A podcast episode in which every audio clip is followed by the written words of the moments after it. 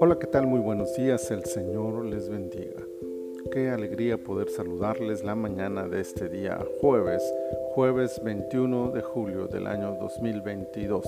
Estamos en la temporada 18, el episodio 30 de nuestro devocional En su reposo. Estamos leyendo el segundo libro de las crónicas y en el capítulo 30, el versículo 21 dice, Así los hijos de Israel que estaban en Jerusalén celebraron la fiesta solemne de los panes sin levadura por siete días con grande gozo y glorificaban a Jehová todos los días los levitas y los sacerdotes, cantando con instrumentos resonantes a Jehová. Pocas cosas en la vida pueden compararse con la sensación de plenitud que otorga la presencia de Dios. Cuando el corazón se sabe perdonado, libre de culpa y con la esperanza de la vida eterna, y sabe sobre todo que todo esto ha sido recibido sin un solo acto digno de nuestra parte, solo por la gracia, misericordia y amor infinito del Dios eterno, no hay nada que evite que prorrumpa en un éxtasis de felicidad, gozo, alegría y plenitud. Tal dicha, indescriptible a su vez, es la que se desborda y aflora en el rostro, en las expresiones de júbilo y en la gratitud y adoración a Dios. Y por supuesto, no hay nadie que experimente algo así y no desee seguir disfrutándolo. Algo así es lo que ocurrió en el capítulo de nuestra lectura.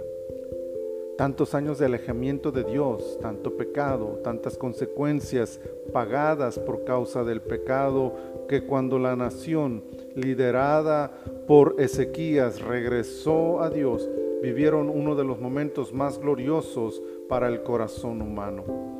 Festejar la Pascua es el equivalente en una nación a celebrar el día de su independencia. ¿Puede imaginar a un país dejando de celebrar su independencia por tantos y tantos años?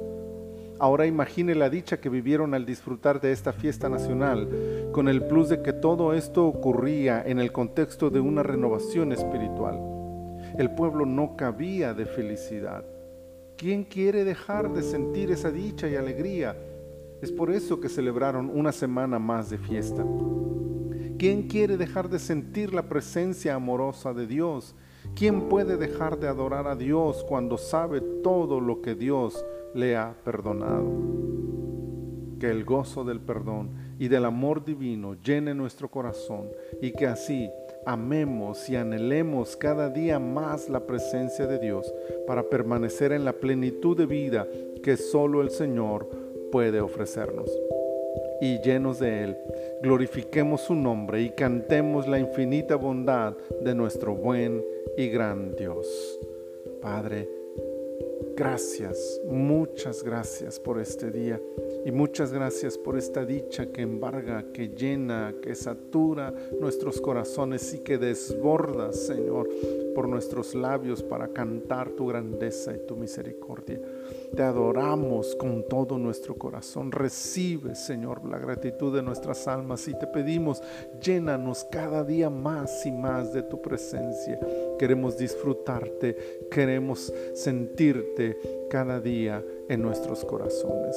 Bendice este día, Señor, y todas nuestras actividades. Te lo pedimos en el nombre poderoso de tu Hijo Jesús. Amén. Amén. Mis amados hermanos, el Señor les bendiga abundantemente.